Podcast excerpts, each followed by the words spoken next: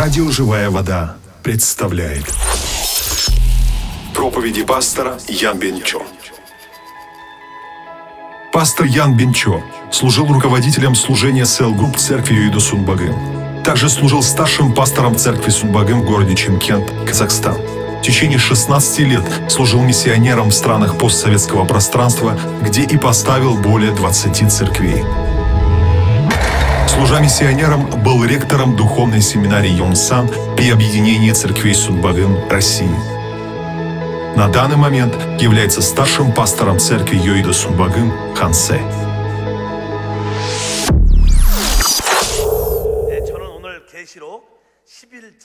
Сегодня по слову из книги Откровения 11 главы стихов с 15 по 17 я буду проповедовать на тему «Почему церковь должна заниматься миссионерством?» Наша церковь в конце июля и э, в начале августа постоянно выезжает на пенсионерское служение в Россию и Центральную Азию.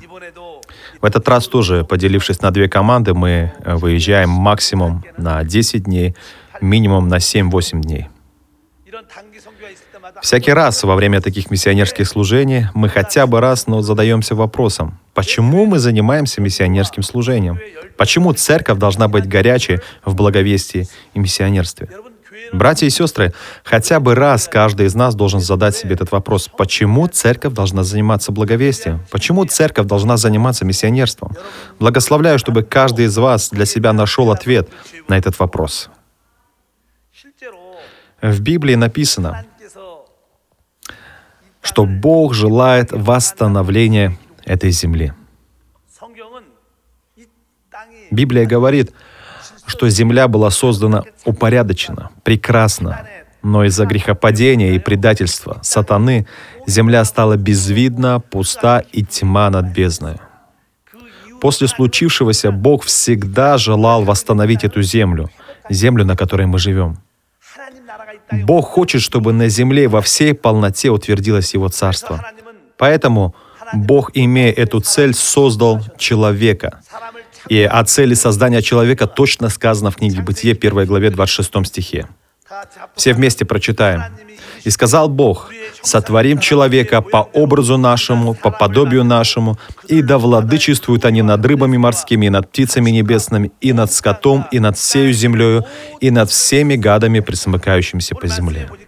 В конце стиха говорится, «Да владычествуют они над всею землею и над всеми гадами, присмыкающимися по земле». Для чего Бог создал нас? Я верю, что одна из целей следующая, чтобы мы владычествовали над всей землею и над всеми гадами, присмыкающимися по земле. Эта земля, будучи Божьей землей, из-за предательства сатаны превратилась в землю дьявола. По этой причине мы должны знать, что однажды все равно Бог изгонит с этой земли дьявола, злых духов, бесов, описанных как присмыкающихся по земле, и создаст на земле свое удивительное царство. Из Библии мы узнаем, что одно из самых глубоких желаний Бога — это молитва за восстановление этой земли. Иисус, находясь на этой земле, учил своих учеников, «Молитесь же так». Давайте посмотрим содержание этой молитвы в Евангелии от Матфея 6 главы стихов 9 и 10. «Молитесь же так, «Отче наш, сущий на небесах, да святится имя Твое, да придет Царствие Твое, да будет воля Твоя и на земле, как и на небе». Давайте повторим. «Да будет воля Твоя и на земле, когда Иисус учил учеников молиться, Он сказал им, «Молитесь, чтобы воля Божия исполнилась на земле. Имя Бога на небесах уже святится. Там уже есть Царство Небесное. На небесах воля Божия в полноте исполняется, но на земле всего этого пока нет. Поэтому Бог желает, чтобы и здесь Его имя светилось, чтобы и здесь Царство Небесное утверждалось и исполнялась воля Божья. Я верю в то, что это Божье повеление. 13 стих говорит, «И не веди нас в искушение, но избавь нас от лукавого, ибо Твое есть царство и сила и слава во веки. Аминь».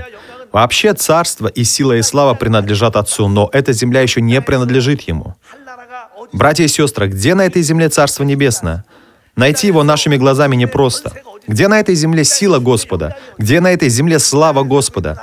Пока мы живем на этой земле, увидеть царство и силу и славу Господа нам непросто. Но я верю, что через молитву, которой нас учит Иисус, Он говорит нам, «Скоро вы узнаете, что на этой земле есть Царство Небесное. Скоро вы увидите, что эта земля полна силы и славы». Поэтому в чем воля Божья? Именно в восстановлении этой земли. Библия говорит точно, что воля Божья в том, чтобы на этой земле утвердилось Царство Небесное. Начиная с Евангелия от Матфея, описывается служение Иисуса. В начале своего служения Иисус провозгласил «Покайтесь, ибо приблизилось Царство Божие». В конце служения, в заключении, были сказаны те слова, которые мы читали сегодня из книги Откровения.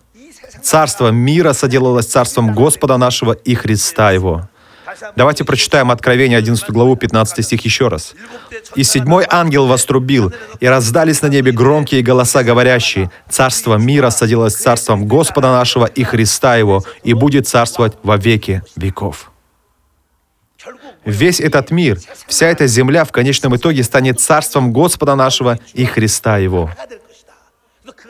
Я верю, что здесь точно сказано о Его правлении на этой земле. Конечном итоге воля Божия на этой земле исполнится. Тогда в какое время на земле утвердится Царство Божье?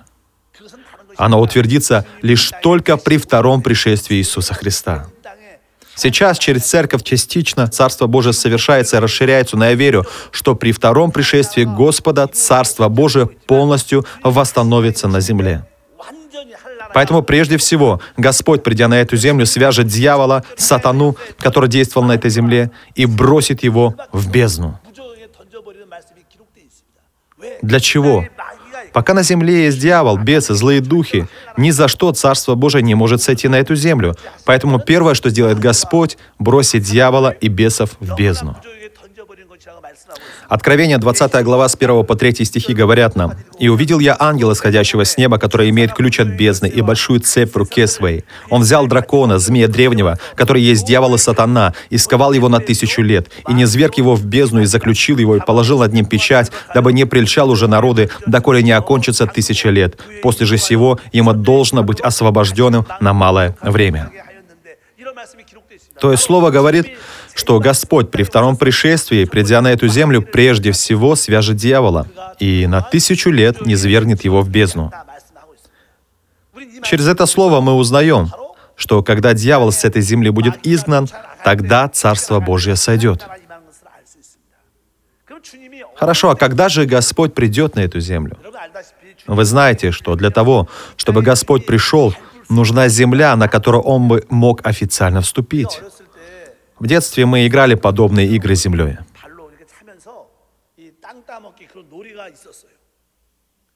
Так вот, братья и сестры, чтобы Господь пришел, нужна земля, которая уже принадлежит Ему. Он не может без закона вступить на чужую землю. Наш Бог праведный. Поэтому на этой земле должно быть место, на которое Он официально вступит, и уже через эту землю Царство Божие распространится по всей земле. Но что же это за земля? Библия называет это место церковью. В Новом Завете церковь открывается как Царство Божье. Давайте скажем вместе. Церковь — это Царство Божье. Сын Божий Иисус, придя на эту землю, своей кровью, пролитой на кресте, решил все проблемы с грехом. И Библия определенно называет искупленный этой кровью народ церковью. Поэтому Библия и говорит, что церковь куплена ценой крови.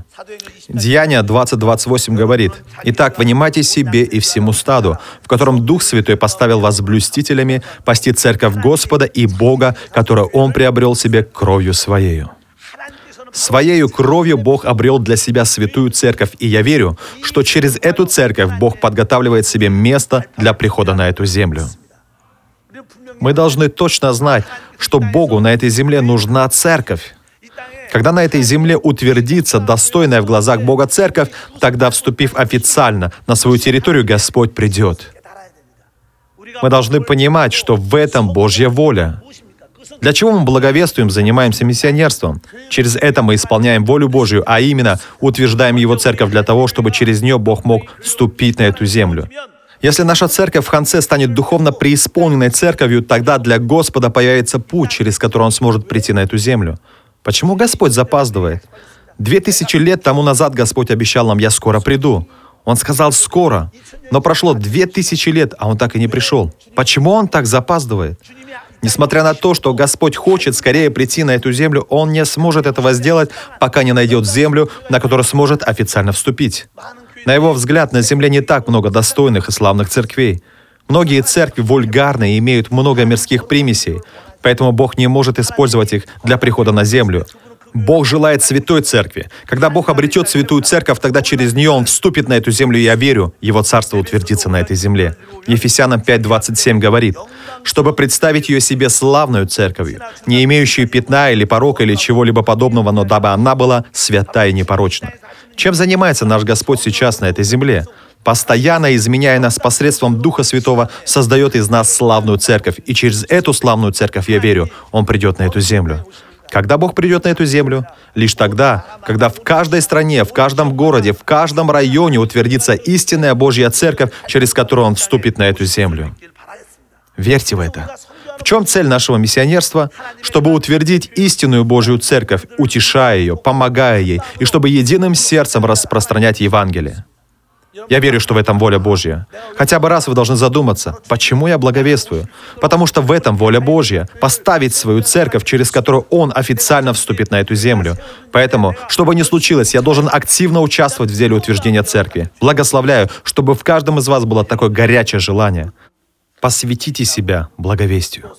И выезжая на миссионерское служение ежегодно или один раз в два-три года молитесь, Бог, моя мечта — посвятить себя на служение утверждения церкви, которую Ты желаешь обрести. Боже, я хочу, чтобы через меня Твоя церковь утверждалась на этой земле. Когда вы устремляетесь вперед с таким сердцем, тогда вы и становитесь людьми, которые прежде всего ищут Божьего Царства и Его правды. Я верю, что это то, чего действительно желает Господь. В прошлую среду я приехал из миссионерского служения в России. В Москве стоит три наших церкви. Первая — это церковь, в которой служит миссионер, отправленный нашей церковью Йойду Сунбагым. Он направляет московскую церковь Сунбагым. Он служит там всего лишь один год. Год — это короткое время, но все равно там уже есть спасенные верующие. Они также восхваляют Бога и молятся Ему. Мы вместе с ними ходатайствовали, молились, поклонялись и говорили, «Боже, мы хотим, чтобы на этой земле стояла сильная Божья Церковь». Москва – самый дорогой город, поэтому найти а, в самом городе место для богослужения не так просто. По этой причине многие служители выезжают за пределы города. На расстоянии 40-50 километров от Москвы есть две церкви. Одна из них — церковь Сумбагым в Нарафаминске, вторая — в Королеве. Вместе со служителями этих церквей мы вместе поклонялись, ходатайствовали. Также мы передали им пожертвования на миссионерство, которые вы приготовили, и мы раздавали им подарки. Мы утешали их словами, что этого мало, но все равно не теряйте веры и держитесь до конца. Наверное, в сердце они получили большое утешение. Они говорили, пастор ни разу к нам не приезжал, поэтому мы чувствуем себя брошенными. Никто нам не помогает. Они находились в таком одиночестве. Но в этот раз к ним поехало более 10 человек. Вместе с ними мы восхваляли, молились, и они обрели новые силы в сердце и решили, мы сможем, давай пробовать. Они восстановили огонь в себе. Это свидетельство я слышал от них. Поэтому участие в этом малом миссионерстве также является утверждением Царства Божия на эту землю. Благословляю, чтобы вы обрели веру, что это тоже посвящение. Потом мы были в Санкт-Петербурге, бывшей столице. Старинный город, в котором есть всемирно известные музеи. Россия много воевала. Во времена Советского Союза было много побед, поэтому в этом городе очень много хороших произведений искусств. Я зашел в один музей и увидел там несколько известных произведений. Мы даже сделали несколько снимков. И в этом городе стоит одна церковь Сунбагым. Служители этой церкви — это супруги, которые являются выпускниками нашей семинарии. Встретившись в семинаре, они поженились. В Санкт-Петербурге они живут уже более 10 лет. У меня не было возможности хотя бы один раз побывать там. Мы всегда общались лишь по телефону, но съездить возможности не было. Да и далеко это. Поэтому они часто говорили моей супруге, что чувствуют себя брошенными – они так думали долгое время, и потому в сердце было много печали. Но в этот раз, благодаря приезду миссионерской команды, вся печаль исчезла. До приезда они были очень уставшими, выбились из сил, но теперь они решили, давай попробуем еще раз. Попробуем снова повести церковь. Еще раз попробуем с горячей любовью к душам, с верой служить Господу. Господь восстановил нашу веру. Это свидетельство веры сильно тронуло сердце нашей команды. Каким бы ни был трудным и сложным регион, Церковь Божья должна стоять на том месте. Я верю, что тогда у Господа будет путь для пришествия. Потом, вновь вернувшись в Москву, я улетел в Алмату и через Алмату в Чимкент, где собралось 28 служителей и диаконов из разных церквей. Мы проводили семинары служения. В различных регионах есть церква, большие и маленькие, но я верю, что это дорогие церкви, ведь находясь в этих регионах, они хранят чистоту Евангелия, спасают души и готовят приход Божьего Царства. Видя это, мы вновь обрели горячее сердце. Да, в деле прихода Царства Божия на эту землю должны участвовать не только мы, но и другие.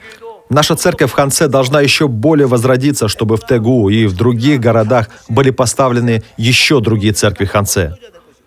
Чтобы еще были поставлены церкви в Центральной Азии и России. Тогда пришествие Господа ускорится. Господь должен прийти. Через это, я верю, Царство Господа утвердится на этой земле.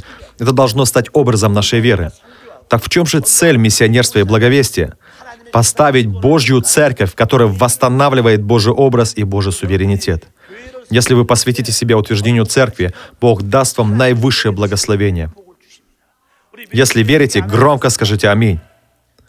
В чем цель благовестия и миссионерства? Установить Его тело, Его церковь на этой земле. Установление этого тела, церкви, мы должны соучаствовать молитвой, соучаствовать материально, соучаствовать любовью, соучаствовать своим телом.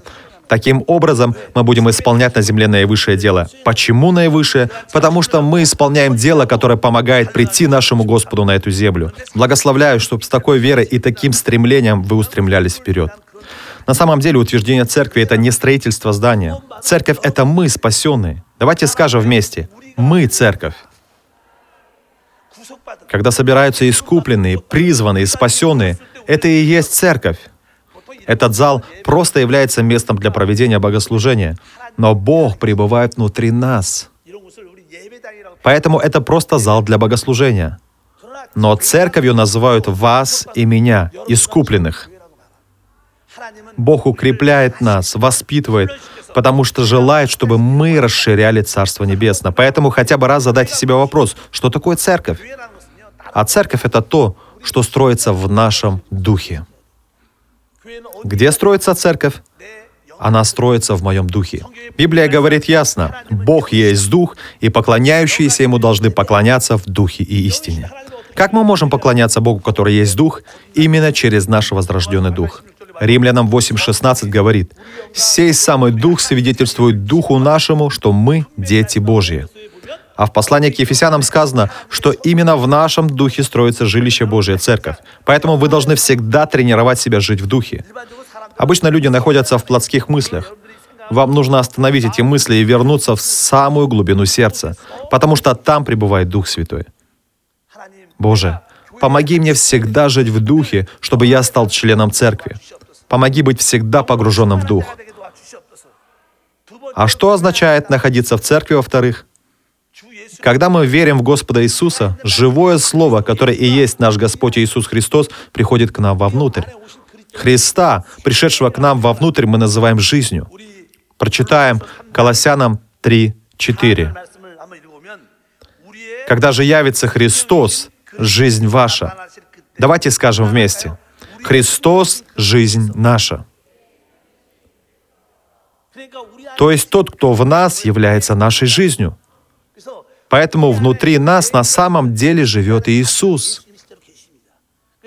Поэтому находиться в церкви означает следовать за Христом, пребывающим внутри нас, за Христом, который есть жизнь наша. Когда мы следуем не за мыслями, а за Иисусом, пребывающим в нас, мы находимся в церкви. Вы должны всегда помнить и вспоминать об Иисусе, пребывающем в вас. Около двух или трех недель назад я проповедовал об этом. Каков самый важный элемент в жизни веры? После получения спасения, что еще является важным? В семье муж всегда помнит о жене, а жена всегда вспоминает о муже и в мыслях думает, какое сегодня настроение у мужа, во сколько он придет, что сегодня для него приготовить. Муж также, вспоминая о жене, думает, какое сегодня настроение у жены и так далее. Муж и жена всегда помнят друг о друге. Если же муж не помнит о жене, происходит развод. В семье появляется безразличие. Помнить друг о друге – это нормально. Вот еще пример нормальной семьи. Дети, приходя со школы, думают о том, какое сегодня у мамы настроение. Мамы старшеклассников особенно заботятся о детях. Почему? Потому что им надо учиться. Когда семья смотрит телевизор, шумит, мама говорит, не шумите, тихо, дети учатся. Они всегда помнят о детях. Но кого мы должны по-настоящему помнить, о ком вспоминать? Об Иисусе, пребывающем внутри нас. Когда вы помните о пребывающем в вас Иисусе, вы находитесь в церкви. Вот что значит быть в церкви. Когда я об этом проповедовал в конце, ко мне никто не подходил. А во время миссионерского служения ко мне подошел один диакон и сказал, «Пастор, такое большое желание покаяться». Я спросил, почему. Он ответил, «Я люблю свою жену и всегда помню о ней, но после вашей проповеди я сказал жене, сегодняшнего дня я не буду думать о тебе в первую очередь. Я буду прежде думать о пребывающем во мне Иисусе». А жена обрадовалась и сказала, «Пусть так и будет». Такие свидетельства я слышал много раз. Я подумал, странно, одна и та же проповедь, но почему в конце это слово воспринимается не так благодатно, как в местах миссионерского служения? Именем Господа благословляю, чтобы и наша церковь в конце переполнялась благодатью через истину этого слова. О ком мы должны помнить в первую очередь? О пребывающем в нас Иисусе. Тогда мы находимся в жизни церкви. И такую церковь мы должны установить. Что еще означает находиться в церкви? Это означает единство всех верующих. В Библии сказано, что это единство очень важно. Об этом написано в послании к Ефесянам, 4 глава со 2 по 4 стихи. «Со всяким смиренномудрием и кротостью и долготерпением, снисходя друг от другу любовью, стараясь сохранять единство Духа в союзе мира. Одно тело и один Дух, как вы и призваны к одной надежде вашего звания. Что значит находиться в церкви? Это значит хранить единство. Когда мы все храним единство, мы обретаем большое благословение нахождения в церкви. Если верите, скажите «Аминь». Поэтому перед Богом достойная, благословенная церковная жизнь — это жизнь в единстве. Вы должны знать, кто ваш участковый служитель. Вы знаете, как зовут вашего старшего пастора? Наверное, есть те, кто не знает его имени. Вы должны знать имя хотя бы вашего участкового служителя. Раз в неделю, в воскресенье, подойдите к участковому служителю и попросите его. Помолитесь за нашу семью, пожалуйста. Я диакон церкви. Примите молитву от служителя. Таким образом тоже можно войти в единство. Я верю, что через это Божье благословение наполнит нашу жизнь. Итак, что значит жизнь в единстве? Это значит находиться в церкви. Бог желает поставить такую церковь. Находиться в церкви также означает всегда иметь плоды благовестия. Также находиться в церкви означает находиться в любви. Сначала мы, наша церковь, должна создать такую прекрасную церковь. И тогда мы сможем такую же церковь одна за другой установить в других городах Центральной Азии и в России. Я верю, что тогда Господь именно через такую церковь вступит на эту землю, и мы станем путем для Его прихода на эту землю. В чем цель нашего служения Господу? В утверждении Его церкви на этой земле. Люди ходят в церковь э, ради личных целей, исцеления, благословения и избавления от проблем. Но это не цель. Это начало вашего пути. Бог решает вашу проблему, вы получаете исцеление, семья получает благословение, и вы, посвящая себя Господу, говорите точно, правильно. Моя конечная цель — это служение Господу. Я буду стоять на передовой в деле утверждения церкви, буду посвящать себя именно этому служению. По этой причине мы и выезжаем на миссионерское служение. По этой причине мы и благовествуем. Если таким образом вы прежде ищете Царство Божие и правды Его, тогда вам все и прилагается. В этот раз, находясь в России, в Центральной Азии и в Шимкенте, я встретился с несколькими диаконами. Именно благодаря диаконам, посвятившим себя утверждению церкви в тех регионах, сегодня возрождаются церква. Там ко мне подошел один диакон и дал мне приношение с просьбой помолиться. Я спросил, о чем нужно молиться? Пастор, вы приезжаете раз в год, и я собрал приношение. Возьмите, пожалуйста, это приношение, обязательно используйте его для нуждающейся церкви, для открывающейся церкви. В их сердцах есть желание. Как бы то ни было, я тоже буду участвовать в деле утверждения церкви, в деле приготовления пути для Господа. Так как они с огромным желанием посвятили себя этому служению, в их бизнесе и семье присутствует удивительное Божье благословение. Я видел это. Многие хотят получить Божье благословение. Получив спасение, наслаждаться Божьим благословением не так просто. Почему? Нужно прежде искать Божьего Царства и правды Его. Тогда Бог и прилагает все необходимое. А что такое Божье Царство? На земле Его Царство — это Его Церковь. Вы должны иметь горячее желание единодушно участвовать в деле утверждения церкви в разных местах. Да, цель нашей семьи — помогать церквам, утвержденным церковью Ханце, посвятить себя им. Я верю, что если с таким решением вы устремляетесь вперед, тогда Бог начинает нести ответственность за вашу жизнь и вашу семью. Все наши прихожане должны восстановить такую страсть, такую веру. Нужно понимать четко, что это и есть путь истинного служения Богу. В Центральной Азии я передавал такое послание. На этой земле наивысшей славой является служение Богу. Братья и сестры, когда человек занимает положение помощника или лица, приближенного к президенту, он считает это для себя наивысшей честью. И даже если президент оставит свой пост, все равно он будет следовать за ним и служить ему. Почему? Потому что в нем есть гордость. Я человек, который служил президенту. А я верю, что больше президента наш Бог. Что является на этой земле наивысшим благословением? Служение Богу является наивысшим благословением и славой – вы должны быть уверены в этом. Но это не все. Что еще значит служить Богу? Это значит служить Его телу, церкви. Когда рождается новая церковь, необходимо соучаствовать в этом молитвой, соучаствовать материально, соучаствовать своим телом. Тогда мы становимся наилучшими работниками служения Богу. Не только вы сами, но и ваши дети, ваши семьи должны молиться. Бог, помоги нам ради этого жить. Впредь помоги с истинной радостью участвовать в деле благовестия и миссионерства. Дай благодать соучастия в наивысшем славном служении. Я верю, что если вы будете соучаствовать в таком служении не только в всем веке, но и в будущем, в вечности вы будете иметь благословение и благодать управления вместе со Христом.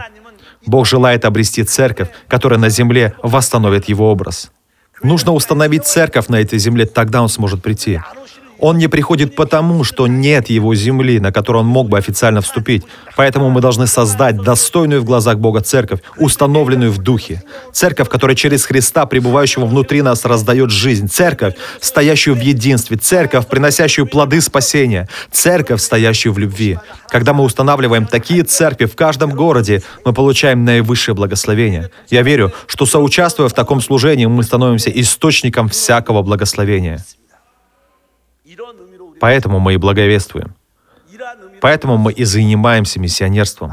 Многие люди говорят, благовестие миссионерства, меня это не касается. Но это не так.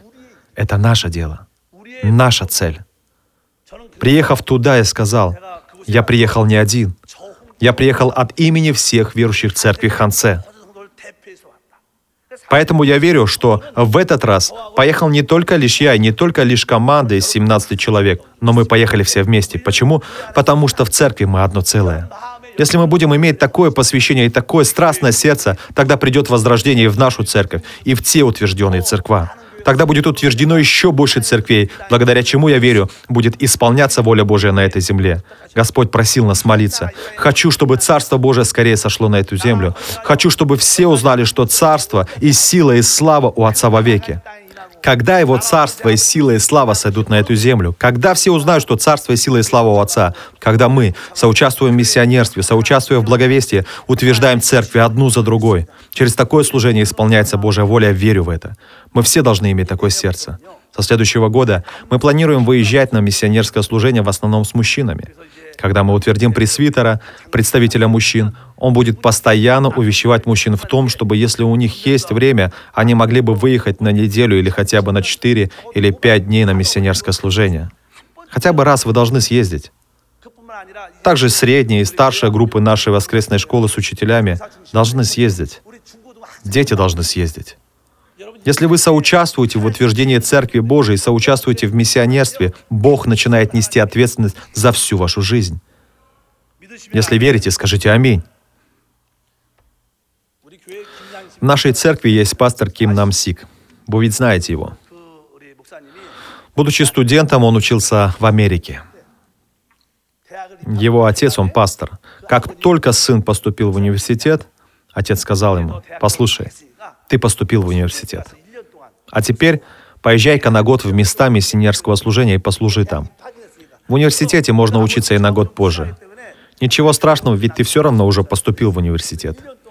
Мы дружим с его отцом, и поэтому он отправил своего сына в нашу церковь. По возрасту он был тогда первокурсником. Он приехал в нашу церковь, и чем же он мог заняться? Он собирал детей миссионеров – учил их английскому, разучивал псалмы и благовествовал. Так он провел год.